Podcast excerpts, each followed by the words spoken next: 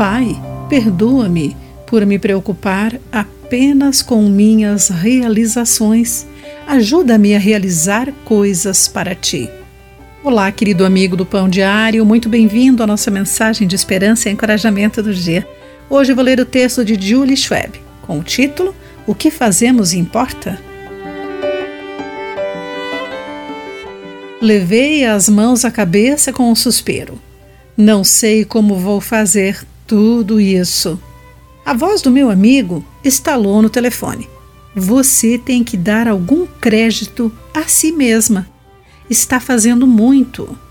Ele então listou as coisas que eu estava tentando fazer: manter um estilo de vida saudável, trabalhar, sair-me bem na pós-graduação, escrever e participar de um estudo bíblico.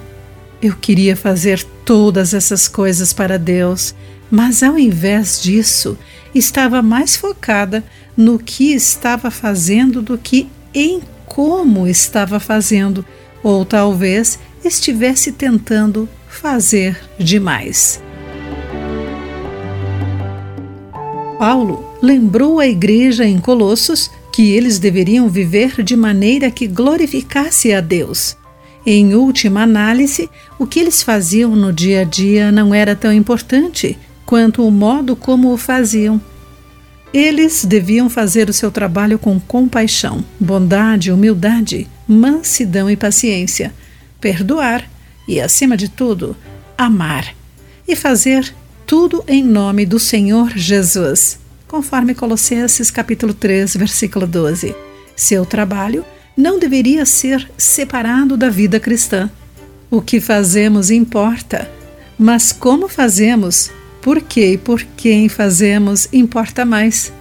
Todos os dias podemos optar por trabalhar de maneira estressante ou honrando a Deus, buscando o significado que Jesus dá ao nosso trabalho. Ao fazermos isso, encontramos satisfação. Querido amigo, você faz tudo por necessidade ou obrigação e não para a glória de Deus? O sentido está em Cristo? E não nas realizações? Pense nisso. Aqui foi Clarice Fogaça com a mensagem do dia.